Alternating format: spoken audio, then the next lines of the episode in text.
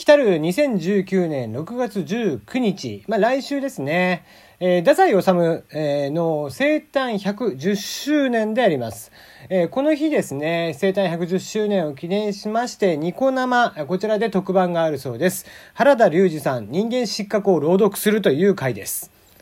えー、このタイミング、すごいね。いやまあイベント企画ね、この特番を企画した人、なかなかこうやるなという感じですね。えー、ついこの間、えー、不倫でね、えー、こう世間をちょっと、ちょっとプチ賑わせたというね、感じでしたけども、まあ、しそうな人がね、してただけだったんで、大して盛り上がらなかったですけどもね、これも。はい、えー、まあ人間失格というとね、えー、太宰治が書いた、まあまあ自伝とも言われているような、えー、主人公がね、酒と女に溺れていくっていうようなお話、えー、っていうお話ですけども、まあね、恥の多い人生を歩んでいきましたと、そういうやつですが、えー、そちらをね、4時間半かけて、なんと朗読をしていくということが決まっているそうで、えー、まあどれぐらいの人がね、見るのか楽しみだなと思っております。今日も始めていきましょう。テリーのよもやますぎる部屋。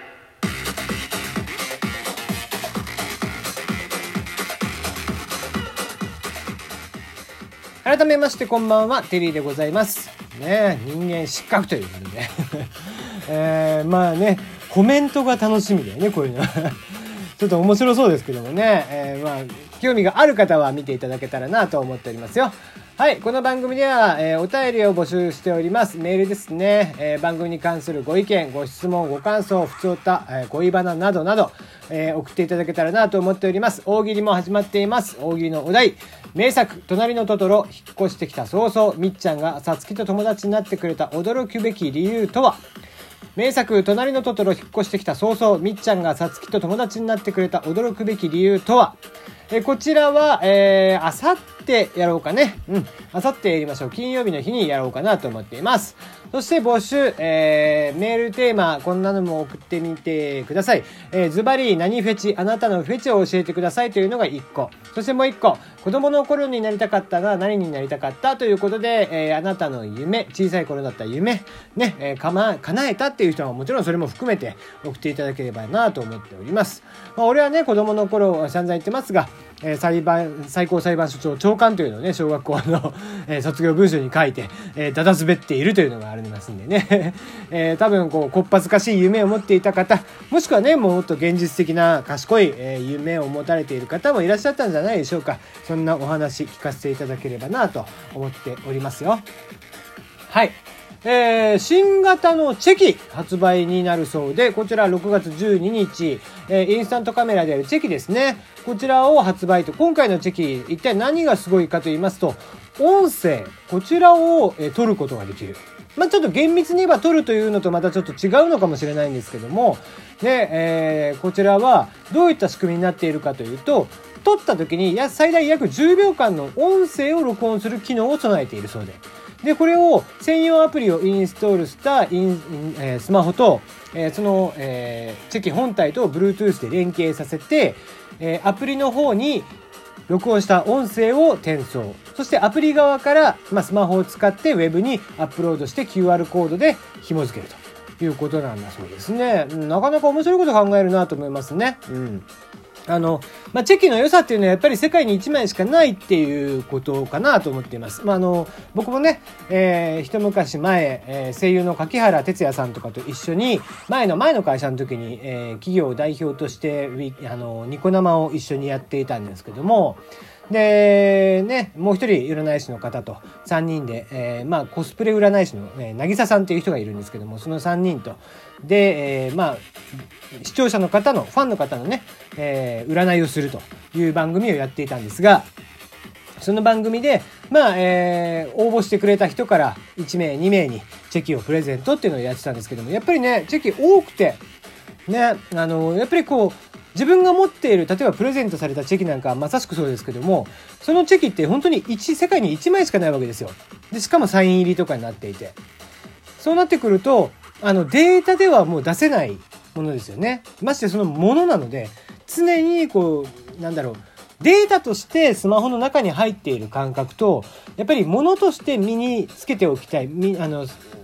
ね、あの自分の体のそばに置いときたいとかお財布の中とか定期券の中とかに大事に五章を大事に入れておきたいとかそういうのと感覚とはねもう全然違うわけですよね。データが消えてしまった時と物をなくしてしまった時の感覚っていうのは多分喪失感ってかなり重みが違うんだよね。だからそうしてまあこうチェキっていうま、やっぱり物体があるっていうのがいいのかなと。ましてね、現像したからっつって、まあ、この間ね、もう生産が終わるのかな、えー、映るんですがありましたけども、その映るんですもね、やっぱり現像して焼き増しっていうのができたから、チェキっていうのはその点本当に1枚ポラロイドカメラなんだよね。1枚しかないっていうことを考えると、まあ、非常になんか、えー、貴重か、貴重な、えー、商品だったのかなという気はしていますね。はい。えー、僕もね、なんか1、2枚ぐらいは持っていた気がするんですけど、どこ行ったかなという感じですね。多分どっか探せばあるんでしょうけどね。えー、サイン入りのやつが多分あるとは思うんですけどもね。はい。えー、もう一個ぐらい行きましょう。えー、私の世界を覗いてみませんかということで、山田孝之さん、AV の帝王、ね、えー、ハメ撮りの帝王と言われていた全裸監督、えー、濃すぎる特報ビジュアルが公開ということで、えー、村西徹さんという方、えー、昭和のね、AV の帝王と呼ばれていた AV 監督。こちらの、えー、ノンフィクション作家の方が書かれた全裸監督村西徹伝という本を映像化した作品がネットフリックスで公開ということがちょっと前に話題になっていたんですけども、そちらの予告編が、えー、今日公開になりまして、合わせて、えー、公開日が8月8日ということが決まりました。8月8日配信スタートですね。はい。えー、予告編ではですね、若干こう喋り方が変わった、えー、村西徹さん風な感じでやっていて、まあ、どれぐらいすごい方なのかっていうと、やっぱりこう、今のね、現代 AV の基礎、を作ったと言っても過言ではないのかなと。えー、例えば、うん、そうですね、自ら監督、男優さんとかがね、えー、まあ、カメラマンを兼ねて本番をする、いわゆるハメ撮りというやつですね。とか、まあ、えー、顔面にこう射精をする。その行為をこう顔面シャワー、いわゆる顔射と呼ばれる行為だったりとか、えー、駅弁売りのような体勢で女性を抱えながら行為をする駅弁ファックとかね、えー、そういったものを作られた方で、まあ、こう、後のね、AV にも、にも、まあ、ね、一般人のなんだったら、その性生活というものにも影響を与えた。まあ、あんまり俺はね、その、その AV じみたことはしないっていうのは決めてますけども、まあまあ、それはいいとして。ただその AV 業界には多大な影響を残したという方でいらっしゃいます。えまあご本人前科7犯ということでね、え何度も捕まってらっしゃるんですけども、まあそれをもう懲りずにね、えー、やってらっしゃって、まあ最終的にはね、借金50億作って未だに、えー、まあ借金とね、戦っている方ではいらっしゃるんですけども、もうでもおじいちゃんですからね、多分自己破産とかをしてしまえばっていう形なんでしょうけどもね。はい、えー、まあまあ、これもね、いろいろ、まあ、自助伝ということで、えー、非常に面白い作品になってるんじゃないかなと思います。まあ、本当でも山田孝之さんがね、こう、まともに普通のドラマに出なくなって、もう久しいですよね。うん、なんか、やっぱり勇者ヨシヒコシリーズだったりだとか、もう、まあ、ちょっと前だとディーリーがありましたけどね、ディーリーっていう、その、えー、亡くなった人の、え、端末、スマホであったりだとか、パソコンのデータを消去してくれるという、いわゆるデリートのね、えー、頭4文字を使ってデイリー、ディーリーっていう作品をやってたんですけども、須田くんと。ね、え、テレ朝の深夜ドラマでしたけども、それがなかなか面白かったですけどもね。うん。で、えー、それをね、ぜひ、こう、まあ見ていただいて、山田孝之が最近はね、どんな作品を撮りたいと思っているのか、やっぱりこう、うん、もう普通の作品に多分飽きてるよね、彼は。だからこそ、こう、戦闘兄さんのプロデュース側に回ったりだとかね、えー、あまり表側に出てこないことであったり、こういったちょっと突飛な作品をやってみたりだとかしているっていうね、えー、そのあたり、えー、彼が選んだ仕事ですのでね、えどういう、多分面白いものになっているんでしょう。楽しみにしたいなと思っております。